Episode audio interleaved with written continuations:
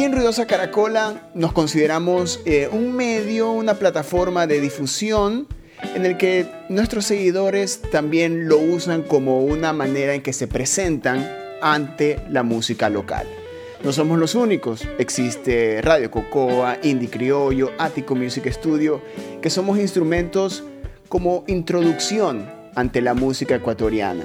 Pero hace pocas semanas surgió Salimos, que para mí, a título personal, significa un clímax en la escena musical ecuatoriana.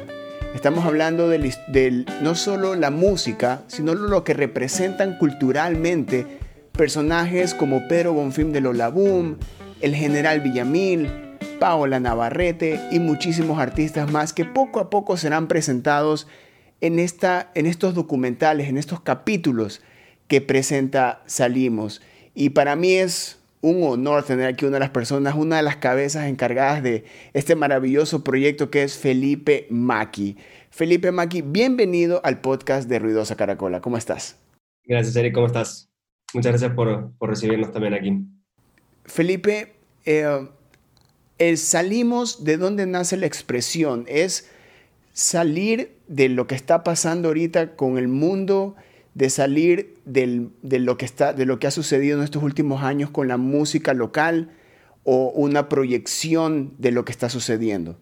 Eh, bueno, salir en sí, en este concepto, tiene, tiene varios significados. Uno eh, y principal es relacionado con la coyuntura en la que nos vemos ahora involucrados todos, todos. Eh, entonces, por, de alguna manera sería como salir de, salir de esta, de esta crisis de alguna manera. Eh, por otro lado, salir para mí es como, eh, viene, viene a decir un poco eh, que se puede exponer a los, a los artistas. Hay muchísimo talento en el Ecuador, entonces como que exponer a, a estas personas que están haciendo un trabajo increíble desde hace muchísimo tiempo. y por otro lado, también, dadas las circunstancias, obviamente hay muchas cosas negativas, pero quizás una lectura positiva para la música en estos momentos, en el Ecuador en concreto, es eh, que darse a conocer internacionalmente eh, es mucho más fácil que antes. Es decir, ahorita todos estamos en las mismas circunstancias, o sea, da igual que estés en Estados Unidos, en México o en España o aquí en Ecuador, que nadie puede salir de sus respectivos países, no hay shows, no hay presentaciones en vivo. Entonces, la manera de, de darse a conocer es eh, a través de medios digitales. ¿Era necesario que exista la, pandemia o, esta situación en la que estamos pasando ahora para que haya existido el proyecto o era algo que ya se venía pensando ya hace algún tiempo? Eh, verás, teníamos una idea de, eh, teníamos un piloto de, de, un proyecto que íbamos a desarrollar también con artistas nacionales e internacionales desde la Ideal.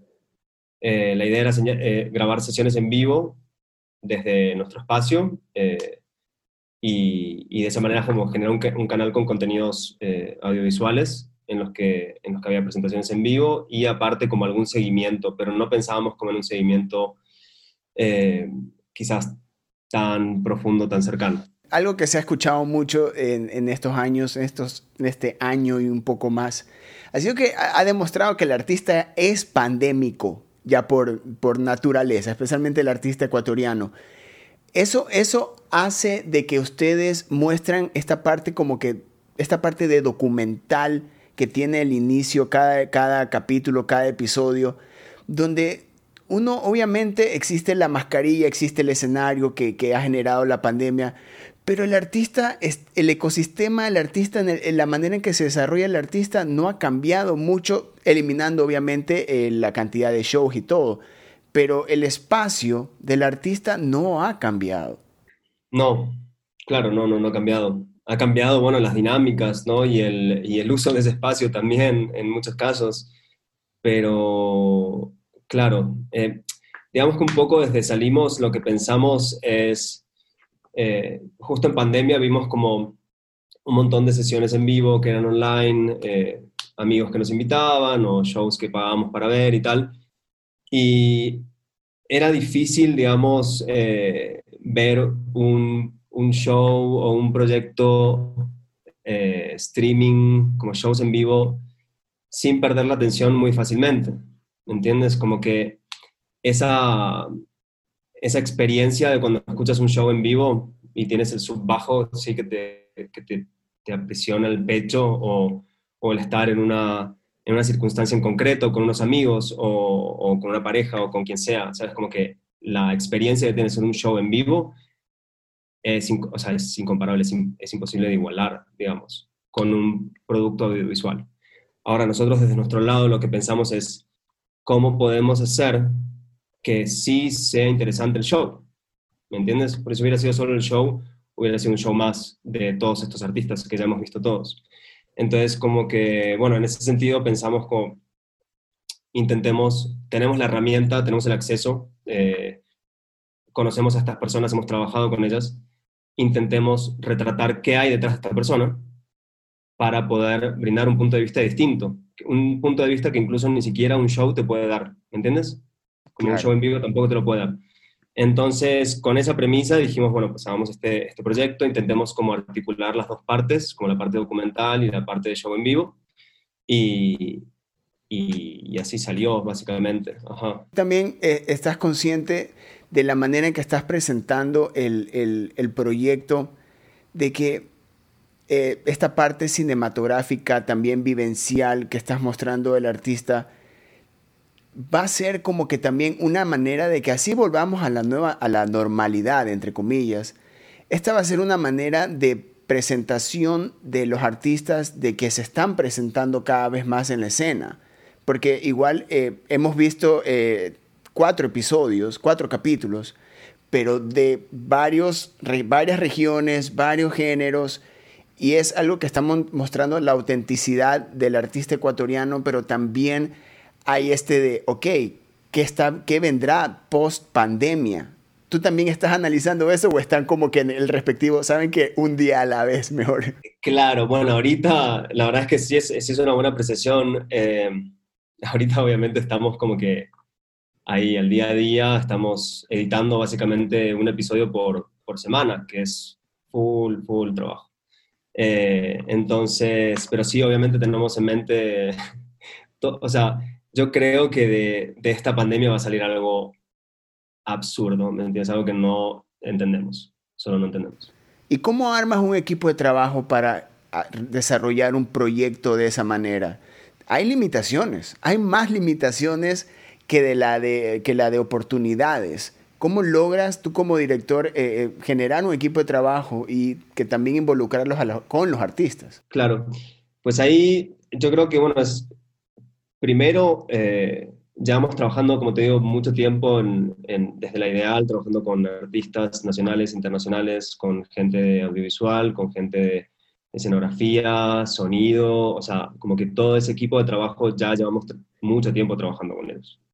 Eh, de ahí, clave separar dos eh, partes del trabajo, que es básicamente el documental y el show en vivo. Entonces, para la parte documental fuimos un equipo mucho más reducido, eh, formado por Juan Diego Monsalve, por Sofi Córdoba, por Camilo Con y por Faridad Fossi, de Egipto. Y, bueno, básicamente ahí lo que, o sea, contacté con la gente que, que, quería trabajar, básicamente. No sé si esa es la pregunta, pero me acerqué, por ejemplo, con Juan Di, que he trabajado algunas veces y es un crack y él está como recontra involucrado en, todo en toda la escena, ¿sabes? Como que ha hecho un montón de videoclips, eh, ha hecho un montón de, de, trabajo audiovisual y aparte tiene un, tiene un ojo muy, muy fino, ¿sabes? Y tiene un gusto que, que siento que, que, nos conecta un montón. Eh, de ahí, por ejemplo, con Sofi Córdoba, de la descarga, eh, ella se encargó como de, de la producción bueno, no había trabajado nunca con ella, eh, siempre nos habíamos cruzado y tal, habíamos conversado alguna vez, pero eh, desde hacía un tiempo, como que incluso antes de la pandemia, teníamos la idea de eh, invitarla a trabajar con nosotros en la ideal. Entonces dije, bueno, pues es una buena oportunidad para testear, tantear un poco, ver qué onda, el feeling y tal, y fue increíble.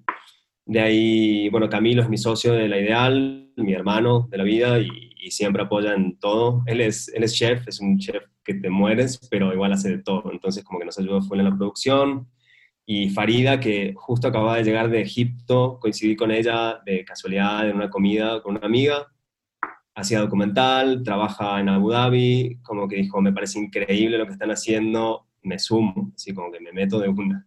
Entonces íbamos con este equipito que era una, era una gloria, o sea, la verdad, trabajar así, poder viajar en momentos pandémicos, estar, yo qué sé, en Salinas con, con David o estar en Cuenca con, con José, eh, con Taki, estuvimos en Ibarra también con La Torre, eh, con Renata. Yo qué sé, como que era, como, era como raro, ¿me entiendes? Hay algo de que eh, hay que rescatar muchísimo también y, ir un poco más atrás de, antes que salga Salimos, de que esto es una producción de La Ideal, ¿no? La Ideal, eh, para quienes están escuchando y no se familiarizan aún, es un lugar donde se han dado durante los últimos años uno de los, de los mejores shows de la escena eh, no, por decir quiteña, porque el Romántico y la Perla ha tocado allá, han ido, eh, eh, ha habido bandas internacionales también. Ya es un, es un spot que se ha convertido, que no solo, no solo es un spot cultural, pero ya se convirtió donde también una productora. ¿Dónde, ¿Qué sucede para que se empiecen a, darse estas evoluciones? Sí, verás, bueno, esa es, también es una buena pregunta. Em, desde la ideal, eh, voy un poco, remonto un poco al pasado, es, es un poco como... como o sea, salimos, podemos decir que salimos, creo que se, eh, se pudo haber creado hace unos cinco años. Se podría haber creado hace full, se podría haber creado hace full. Y la verdad, y a eso, eso iba, como que la ideal es un proyecto que nace del interés de conservar el patrimonio de la ciudad, ¿me entiendes? Entonces nosotros encontramos esta esta fábrica de los años 50, diseñada por un pionero del modernismo, del modernismo ecuatoriano, del, el arquitecto que hizo de hecho la U de las Artes en Guayaquil, Carl Cohn. Él diseñó ese espacio, era una fábrica de alambres. Entonces nosotros dijimos, como esto no se puede votar, ¿me entiendes? No puede seguir pasando lo que pasa siempre, que es que las casas patrimoniadas o los espacios que están en el centro de Quito, o en el centro de Guayaquil, o en el centro de Cuenca, o en el centro de todas las ciudades del mundo, se caigan y se pierda una memoria que es fundamental, ¿me entiendes? Entonces, intentemos armar algo con este espacio. En un principio vamos a hacer un coworking, de ahí un terremoto, de ahí elecciones, o sea, como fuimos variando full, pero siempre desde el punto de vista de vamos a aportar un poquito a la escena cultural, o sea, vamos a, darnos, vamos a darle este aporte de nuestra parte. Entonces, como te decía, mi socio Camilo es chef, se dedica a la gastronomía. Eh, María se dedica al diseño de moda sostenible y yo me dedico al audiovisual. Entonces, ninguno de los tres éramos como gestores culturales o nos dedicábamos específicamente a eso. Teníamos nuestro trabajo aparte. Esto era como una especie de hobby. Y pues un hobby que se acabó convirtiendo en algo real, ¿sabes? Como que la ideal al final pues acogió casi 300 shows en cinco años. Eh, no solo shows, no solo shows, porque también eh, tenemos una parte, por ejemplo, corporativa que nos ha ayudado a mantener también el, espacio y a mantener el, equipo de trabajo, ¿me entiendes? Como que, no sé, de Google venían a hacer eh, charlas a la ideal, o de, no sé, hacían presentaciones de Facebook, o de, yo qué sé, Spotify, Givenchy, Maserati, o sea, cualquier cosa, ¿me entiendes? Te ha pasado de todo. Ha pasado de todo, ha pasado de todo. Teníamos un mercado orgánico eh, de productos orgánicos de la Amazonía, de la costa, que llegaban todos a la ideal y hacíamos una vez al mes, como este mercado que era hermoso, se llamaba La Carretilla, eh, y nada, pues llevaban todos estos productos y, y, la gente iba a comprar ahí, ¿me entiendes? Y al día siguiente había un show de 500 personas de una banda de afuera o una banda local, como que pasaron cosas muy, muy chéveres, la verdad. Entonces, como te decía, yo, yo me dediqué al audiovisual siempre, o sea, yo estudié cine en Madrid eh, y siempre tuve esta parte de, de interés por, por, por el documental trabajé mucho tiempo y digamos que eh, uno de mis, de mis eh, mayores maestros en documental, digamos, es Andrés Cornejo, que es un documentalista de aquí de Quito, que es un crack eh, y que, que, la verdad cacha full, y yo de él aprendí mucho. O sea, yo hacía con él dirección de foto y él era el director. Entonces, realmente salimos, es el primer proyecto que dirijo. ¿Qué? ¡Qué lámpara, brother! Sí, sí, sí. En tu trabajo, en algo que, es algo que, en, lo que te desarrollas y estás totalmente familiarizado, que, que, la ideal te ha mostrado la escena musical y que también lo que tú has estudiado lo representas aquí. Y también siendo parte de la ideal como persona, no como gestor, no como artista ni nada, te involucras con los, con, te involucras con los músicos, te involucras con la escena, eso te sensibiliza para poder dirigir, dividiendo la parte documental de, de Salimos, eso te sensibiliza para tener este acercamiento con los músicos, para darles, porque se, están abriendo, ¿no? Te están mostrando algo de que por lo general el artista en los capítulos que hemos visto ahora, y yo he visto todos, no muestra. O sea, verlo, verlo a Pedro en, un lugar que él ha mostrado en sus en vivos, como es su casa o sus fotos, pero tú le das como es este lugar donde nacen las canciones de Lola Boom, ¿ya? Y cómo tú, te, cómo tú trabajas eso y sensibilizas para que también los artistas, los músicos te, den, te, te abran esa oportunidad de mostrar estas cosas. Vale, eh, pues ahí, eh, ¿qué te diré? Yo creo que, bueno, desde la ideal, obviamente hemos trabajado con, sí, con casi todos. Eh, siempre ha habido como una relación. Yo aparte, era, o sea, tocaba también, era músico. Tocaba con Paola Navarrete, también con Paola tengo como el capítulo de ayer era muy feeling por, por todo lo que hemos pasado y la y todo. Eh, pero, claro, como que había este, como ya este acercamiento ya existía y, siempre fue un trato full amistoso, muy cordial con, con todo el mundo. Entonces, eh, también algo de mi trabajo conocían, entonces eso, o sea, como que de alguna manera, si te das cuenta, eh, en, este, en esta primera temporada la mayoría de artistas son gente con la que ya hemos trabajado, gente cercana, digamos, con la que hay algo de confianza, eh, en la mayoría de los casos. Y, y, nada, pues lo hicimos así por un lado porque era la primera temporada y nadie cachaba exactamente qué iba a pasar. y por otro lado porque era pandemia, entonces como que por eso hay tantas bandas de Quito, por ejemplo, nos queríamos mover mucho, como que fue todo muy rápido también, o sea, fue como de una armar todo esto y salir para adelante, ¿sí? Entonces, eh, ¿cómo lo hago? Nada, pues de la manera más honesta. Hay, hay, un, hay, un, hay un formato de, cine documental que a mí me gusta mucho, eh, que justo Andrés Cornejo me... La fotografía, brother. La fotografía es de locos, hermano, en serio. Es de locos. Sí, pues ahí la, la, movida ahí es como que la forma en la que puedes retratar de una manera honesta a alguien es cuando ya esa persona no, ya ni se preocupa de que hay una cámara, ¿me entiendes? Entonces es lo que le llaman la, como la cámara invisible cuando estás haciendo cine directo y es que tú estás metido en mitad de, la, de esa situación y nadie te ve. O sea, como que, no, como que ya no está, no es como la cámara está ahí, ¿me entiendes? Sino como que ya está todo pasando y fluyendo y llevas grabando tanto rato que ya se normaliza de alguna manera. Y ah, vuelves amigable el ambiente también, ¿no? Porque hay, un, hay una parte que me pareció interesante, creo que es tu voz, en el capítulo de Paola Navarrete, que Paola está en el teatro, que tú, le, tú eres quien le preguntas de que, cómo se siente, qué, qué pasó. Ajá. Ya, eso, es un momento donde tú dices, ok, aquí eh, lograste el, ambiente donde el artista se siente, está en su lugar, pero no tiene ahí, no es que ese feeling gran hermano de me están grabando, me están grabando. claro, no, no, total. Sí, no, es que no es un reality tampoco, claro. Es como que, o sea, de lo que se trata un poco la parte del documental de Salimos es de retratar de una manera honesta, cercana y, y sí, pues eh, íntima la realidad de cada persona. Entonces, antes preguntabas algo que era, que era clave y es como, ¿cómo llego a esos contenidos de alguna manera? ¿no? Como, ¿cómo llego yo a la casa de Pedro Bonfim y empiezo a grabarle un tema en la, tipo, en la silla donde graba todos los temas de Lola Boom?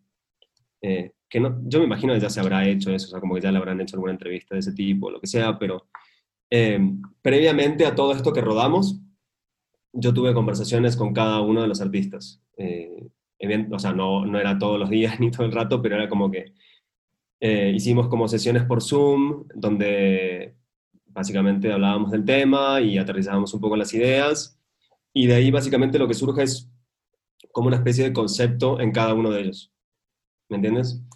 Eh, que a la vez muchos de ellos cambian durante la edición del capítulo.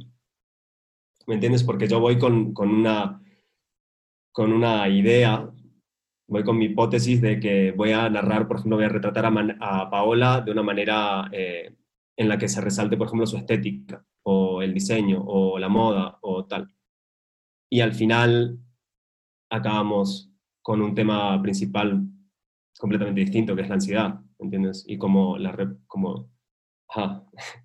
la música te permite sacar toda esa, esa mierda que tienes adentro y, convertirlo en algo positivo, que es lo que dice Pau, ¿no? Entonces, de eso, de eso medio así es como medio lo hicimos. Y por eso entonces llegamos tipo a la casa de, Pedro y es algo que ya pensamos, como que necesitamos una secuencia aquí. O vamos a grabar por la Don Bosco, o por las Ríos, o lo que sea. Entonces, con cada uno hay una temática. Y también se muestran las referencias que no solo, no solo del artista, sino que existen en las canciones que ellos escriben.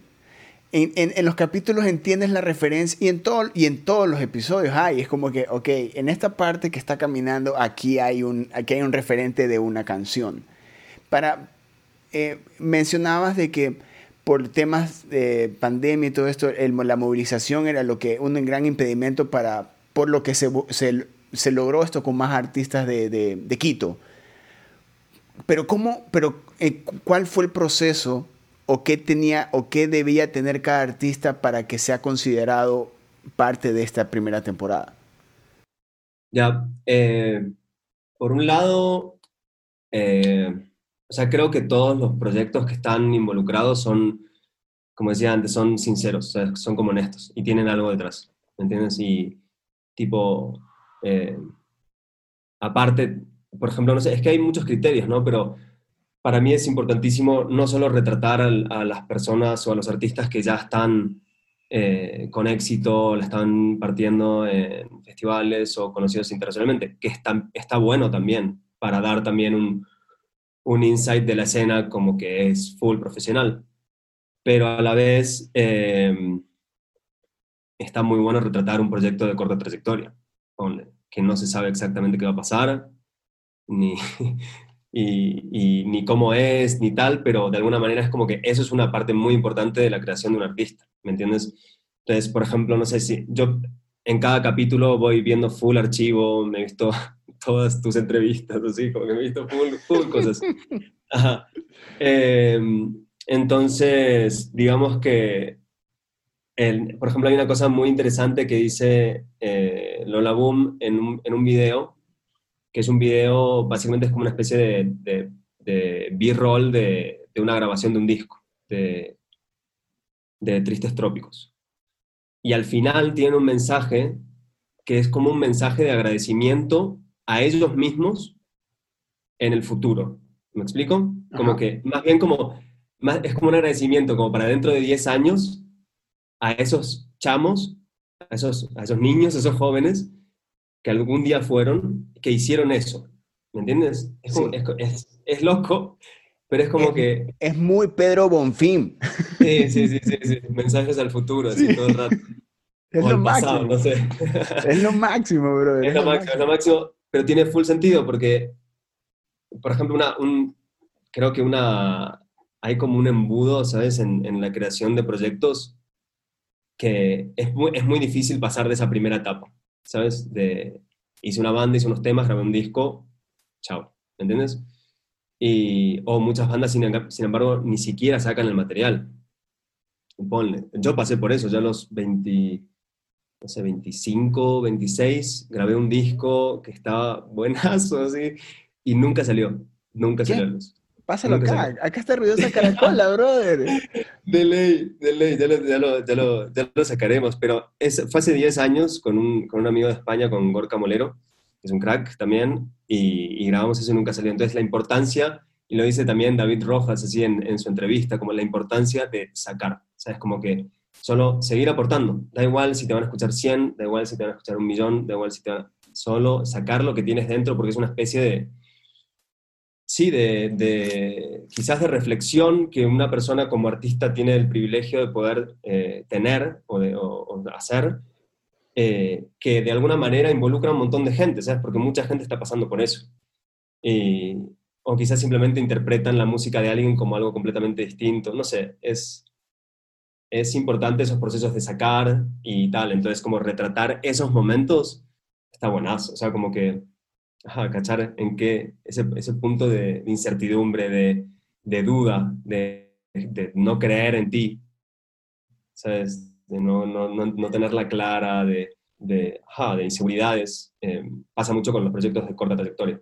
Entonces, te decía ahí como que larga trayectoria, corta trayectoria, eh, no, no queríamos tampoco como equipo tener todos los rodajes en Quito, no, no nos parece bacán la centralización de, de la cultura.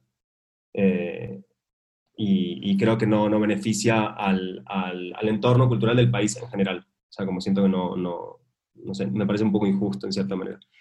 Eh, entonces, por eso como que dijimos, ya, aunque no podamos abordar el proyecto equitativamente en todas las regiones, al menos que haya un representante de Cuenca, al menos que haya un representante de Guayaquil, al menos que haya uno de Imbabura, y bueno, resulta que hay dos de Imbabura, así que bueno.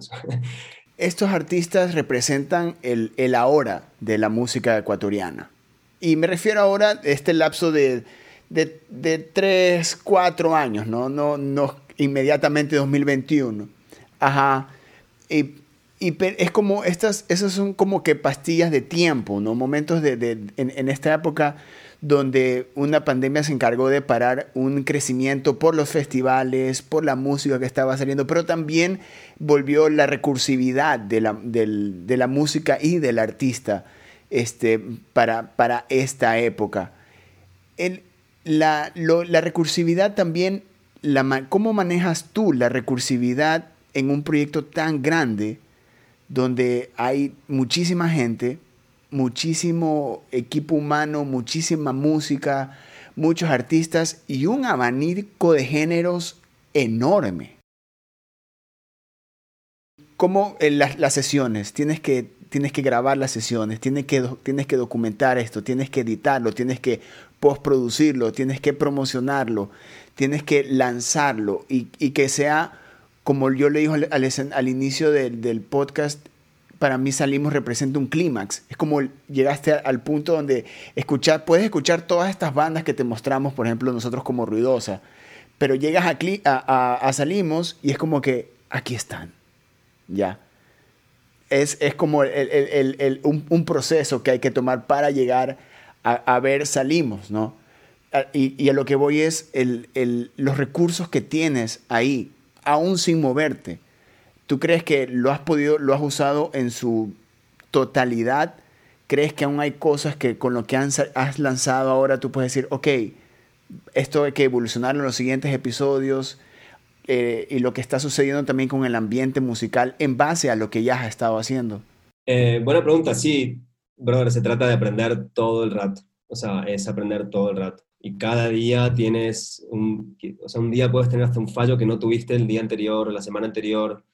Eh, obviamente, y, en eso creo que soy a veces hasta muy duro conmigo mismo, como eh, el pensar como que lo podría haber hecho mucho mejor y eso me, me, quema, ¿sí? Eh, pero nada, al final es un proceso, ¿me entiendes? Esta es la primera temporada, normalmente ni siquiera se hacen como series de, de, una, así como una temporada. Normalmente haces un piloto, consigues financiación, ya tienes la vuelta medio armada. No, nos metimos de una a hacer esto, 11 artistas, es una locura. O sea... Yo que tengo acceso al boletín, digo que ese boletín está muy interesante, está muy interesante.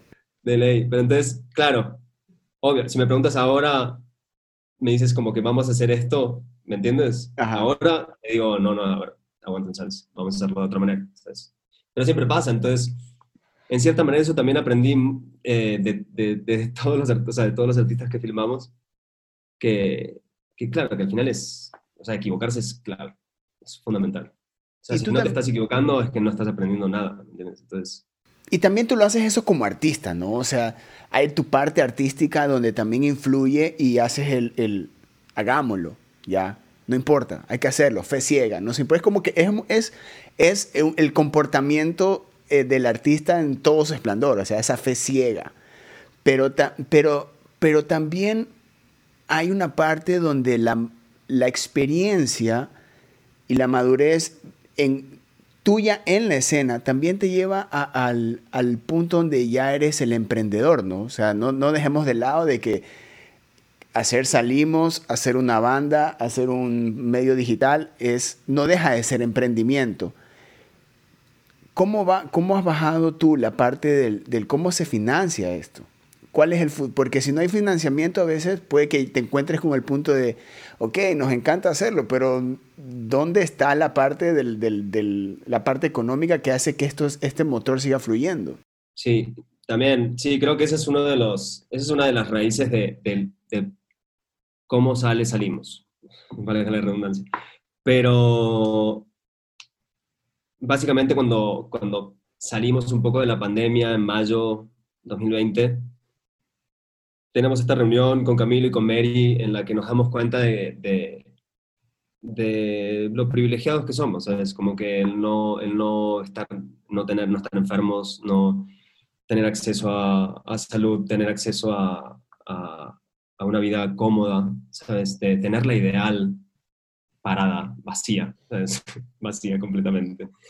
Eh, tener la cantidad de, de contactos en el medio de gente ultra pro, de amigos, de, de medios, o sea, la experiencia, el haber estado ahí. Entonces dijimos como que, hay que hacer algo, o sea, hay que, hay que hacer algo.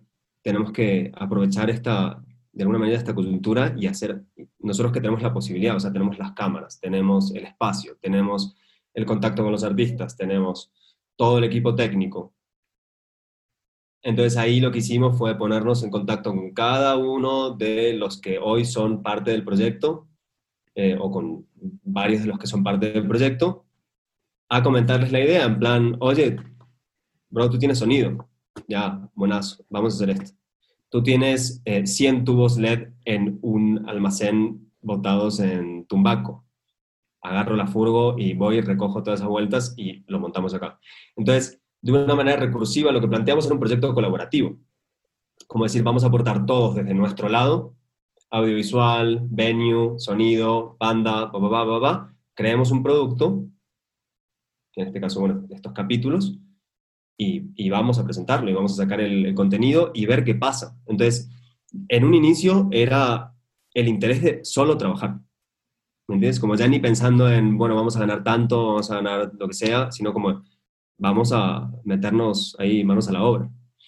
Y fue muy bacán porque todos aceptaron, o sea, todos, a todos les pareció increíble. Como, sí, obvio, sí, pues tengo todo este equipo de sonido acá en una bodega, ¿qué, más me da tenerlo ahí que tenerlo en la ideal y tener un show? Es lo mismo. Entonces, eso fue, eso fue muy chévere y, y ahí se notó como que alrededor de, de la ideal, no alrededor, como que con la Ideal y con todos estos actores que, pertenecen al proyecto, eh, había una muy linda relación, ¿sabes? Como una relación de confianza, de apoyo, de un sentimiento muy, muy parecido en general. Entonces, eh, partió como esa idea. Escribimos el proyecto, eh, me, encargué de, desarrollar todo el proyecto, el concepto, referencias visuales, o sea, bueno, toda la, toda la vuelta.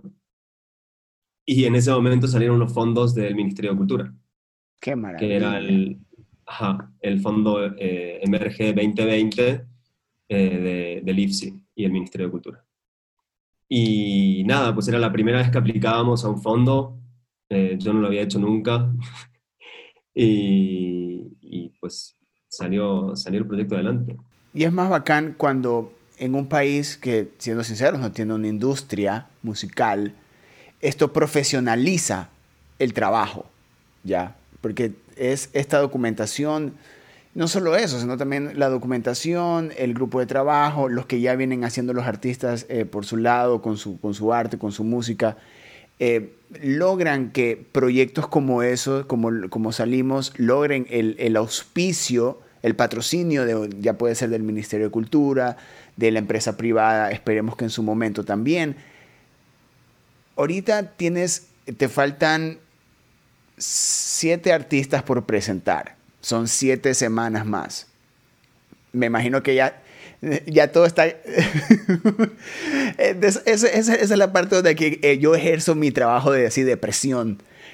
Después de las siete semanas, ¿qué pasa? Me voy a la playa. Yo, me, voy a, me voy a Olón Yo me voy a encargar de que exista, yo me voy a encargar de que exista gente que te que te ubique, que, te, que vea dónde es tu ubicación de tu celular, de todo eso, porque esas siete semanas se van a acabar. Y déjame decirte que no va a haber alguien que va a decir, ah, estuvo chévere. Nadie va a decir eso, déjame decirte. Y es. Y, claro, como ya fue. Ah, claro, sí. ¿Se acuerdan que, se, sí, sí, ¿se acuerdan que salimos? Sí, estuvo lindo, qué chévere. qué año aquel, ¿no? Sí. Déjame decirte, Felipe, que eso no va a pasar. Ese, no te estoy diciendo de cuál es el siguiente capítulo, pero estamos en una época donde salen artistas semanalmente, donde hay una nueva propuesta de que tú dices, ay, estás, me imagino que tú debes estar trabajando en una y te dicen, oye, tripea esto que salió hoy, y tú dices, Dios mío, ¿qué está pasando acá? ¿Qué está pasando allá? ¿Hay nuevo algo acá? Tú ya estás en un proceso de este eh, nuevo scouting de artistas. ¿Qué te movió o qué artistas no te hubiese gustado haber tenido en esta primera temporada? ¿Qué artistas me hubiera gustado tener esta primera temporada que no estuvo? Ajá. Me hubiera gustado tener al, al Quijosis, a Daniel Lofredo, que tiene como Quijosis o como Soroche que es este proyecto que tiene con Daniel Cornejo. Y sí, me hubiera gustado tenerlos a ellos porque, porque me faltó algo más, ¿cómo decirlo? Más... Eh, bueno, no, a ver, hay cosas muy poco convencionales, pero, pero, pero a la vez como que un proyecto, eh, no sé, distinto, ¿sabes? Como que la sonoridad que tiene que consigue Daniel es, es bien, bien particular y me, y me, gusta full. Y él tiene una historia muy, muy, muy interesante detrás. Que eso también es importante, o sea, como que, ajá, eh, la historia que hay un poco detrás de la, del artista también es, es bueno, a mí, me, a mí me atrae full. Pero sabes que también ahorita, eh, trayendo estos artistas, de que también, eh, como tú dices, artistas que ya tengan un, un, unos años de trabajo, artistas que recién están empezando a entrar, tiene que haber un requisito tuyo como para decir, esto suena para salimos, esto no suena para salimos. Porque también hay una calidad de, por lo menos en el trabajo del artista que tú tienes que tener clarito, que tú debes tener para decir, ok, vamos a contactarnos con este artista para, para hacerle un episodio, para que sea parte de un capítulo nuestro. Porque como yo te puedo decir, salen artistas semanalmente, pero seamos sinceros, no todo es bueno. No, obvio, bueno, y todo es muy subjetivo, entonces también eso es algo súper importante. Por ejemplo, eh, si bien hemos recibido muy buena crítica del proyecto en general, como que, y la verdad estamos inmensamente agradecidos por, por el apoyo y por, por todo, de, de, parte de todos los que, los que están ahí. Pero, eh, por ejemplo, una de las, una de las críticas o mini críticas o, apuntes que, se nos ha hecho es como que, ah, bueno, siempre las mismas bandas, como las mismas bandas de siempre, las mismas bandas de siempre y tal. Y es como que, bueno, obviamente antes te expliqué todo, como pandemia, no podíamos dejar, etc. Pero claro, a la vez es como que obviamente no podemos, o sea, bueno, yo no tengo la capacidad de retratar a toda la escena, nadie tiene la capacidad de retratar a todo lo que está pasando, ¿me entiendes? Entonces como que, bueno, obviamente ahí hay, hay, una, hay una subjetividad y hay, hay es una elección, en este caso mía, que seguramente eh, para la siguiente temporada seguramente abra como eh, un poco el, el la, curaduría, como que quizás dejo participar a otra gente para que elija otros proyectos y tal, pero eh, claro, es algo subjetivo, es algo que lo tengo que ver y lo tengo que ver claro y digo, como va por ahí. Eh, ajá, como que no tiene, no tiene mucho más. Comparándolo, relacionándolo un poco como a mí me pasó cuando empecé con, con, todo este trabajo en, en la escena, es de empieza la educación de qué más hay, ¿no? Porque a veces uno puede, porque puede que uno, por ejemplo, empieza como tú también siendo músico, dices, ok, estos son los músicos que yo conozco, con estos me he desarrollado, con estos he compartido, y también en esta parte de informarse y de hacer el trabajo, de saber qué está sucediendo, te encuentras con estos artistas que son los que representan de alguna u otra manera la escena. No quitemos de que con Salimos es una de las pocas veces donde vamos a poder escuchar los dos últimos álbumes de Lola Boom en vivo, que no se ha podido, ¿ya? Eh, y también... Eh, el, el, trabajo de saber qué más está saliendo, qué está pasando ahora, porque también tampoco, por más que te puedan decir las mismas bandas, pudiste haber hecho lo contrario y te decían por qué no está tal. Y sí, obvio, entiendo, entiendo la, la, la, la, crítica o el apunte, pero no, pero bueno, es lo que hay. Y esa es la otra razón por la que déjame decirte, Felipe, de que Salimos tiene que seguir, que tiene que seguir existiendo, o sea, porque es algo que va a seguir moviéndose. No sé si, no sé si yo te digo de aquí tienes que hacerlo por, por largos años, pero va a haber un punto donde va a haber, donde digan, ya ahorita sí va a haber shows, y ahí sí va a haber como que el, el, el donde el público se ¿será que sale a ver shows? ¿Será que esta es la nueva manera donde la gente va a, va a querer ver, consumir música local? Porque por ahora es la única manera de consumirla. Sí, bueno, hay, hay algunos espacios que, que se abren para, para, poder consumir música, cultura, como el Teatro Sucre y tal. Eh, pero eh, sí, no sé si es la... No, yo, te digo, no se puede cambiar un show en directo. No, eh, no hay ¿me entiendes? Solo puedes ofrecer otra cosa, ¿me entiendes? Pero no, no puedes sustituir eso. O bueno, es algo que tengas un listening room en tu casa con unos parlantes y que digas... O tengas la suficiente plata para meter a toda la primera temporada, salimos en tu casa, decir, ok, toquen chicos. claro. Pero, pero sí, yo creo que va a volver, los shows en directo van a volver, van a volver con fuerza. No creo que esto es, eh, como te digo, no es, no es algo que, que compite con un show en directo porque no hay, no hay cómo, ¿entiendes? No hay cómo, es completamente distinto. Claro, la experiencia es, totalmente es una perspectiva distinta, ¿sabes? Como tú vas al show, todo bien, sentiste la experiencia al máximo, pero lo que te da salimos no, no, lo, no lo ves en el show. El artista se da la vueltita, se va por atrás y, y se fue.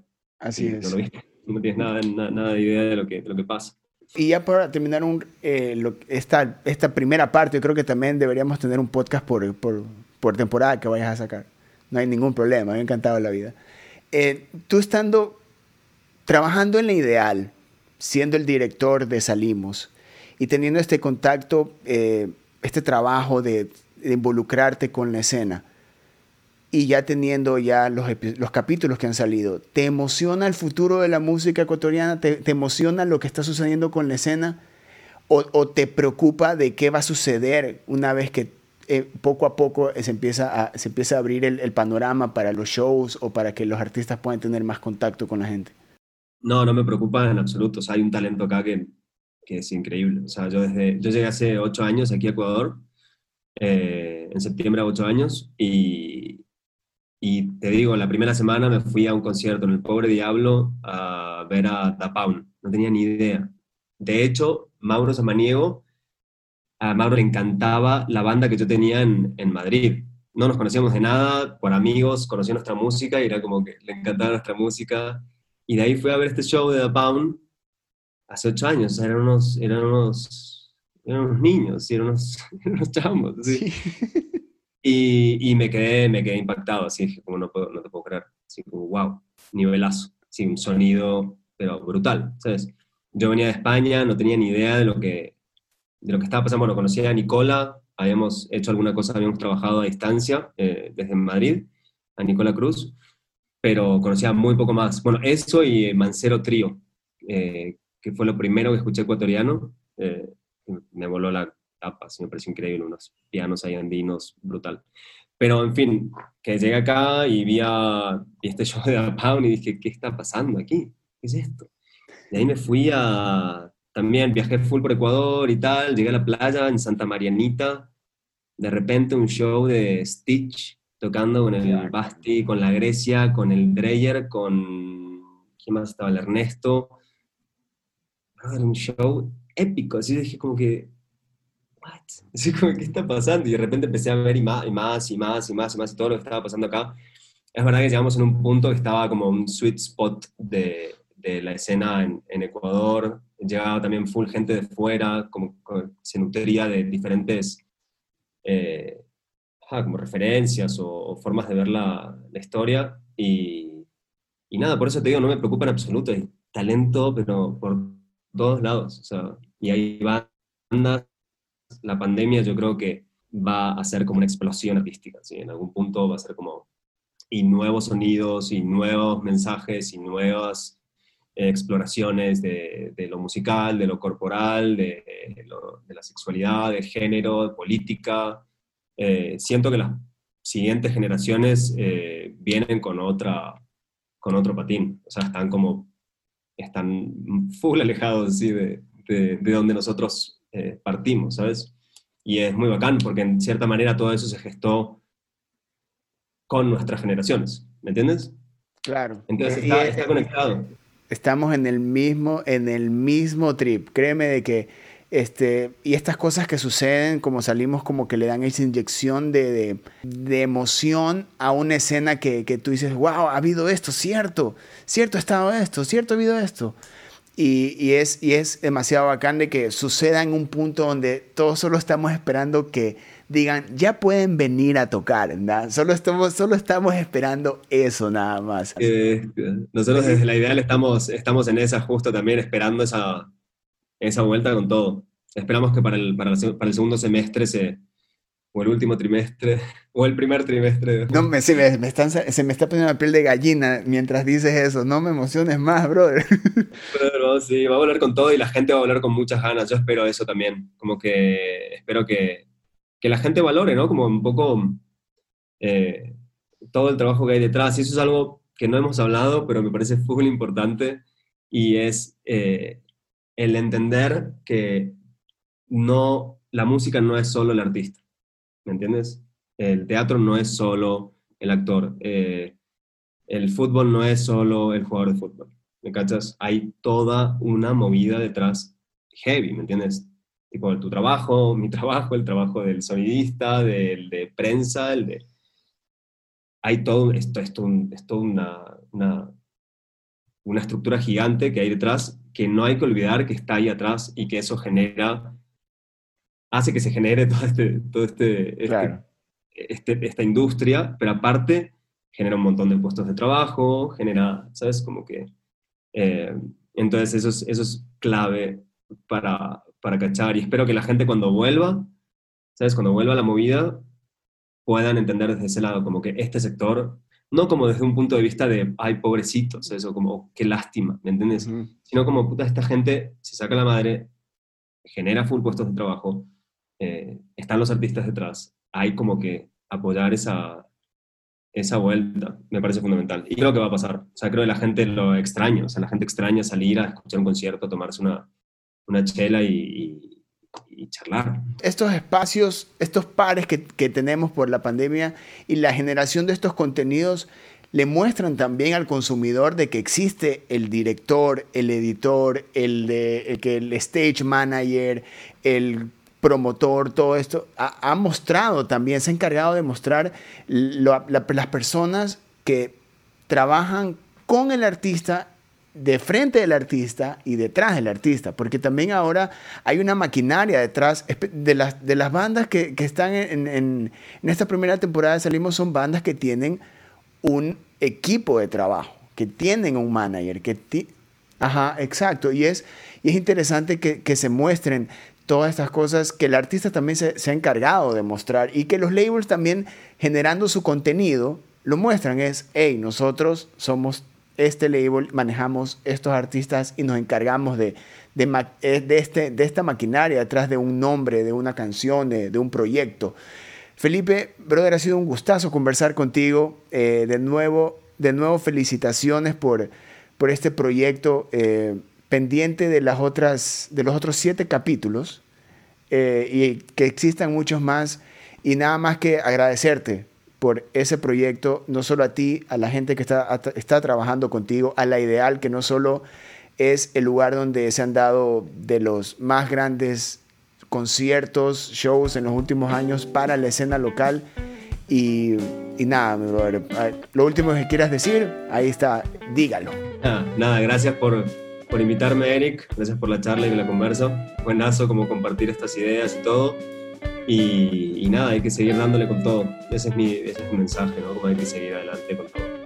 Ahí estaba Felipe Maki, el director de Salimos. Ustedes encárguense de tripear esto en todas las plataformas, en su canal de YouTube, en sus redes sociales. Compartan, difúndanlo. esto puede ser una introducción para la música ecuatoriana, pero también es un clímax para saber mucho más de esos artistas que mueven nuestros playlists. Yo soy Eric Mujica, esto fue el podcast de Ruidosa Caracola, el, el episodio 23. Adiós.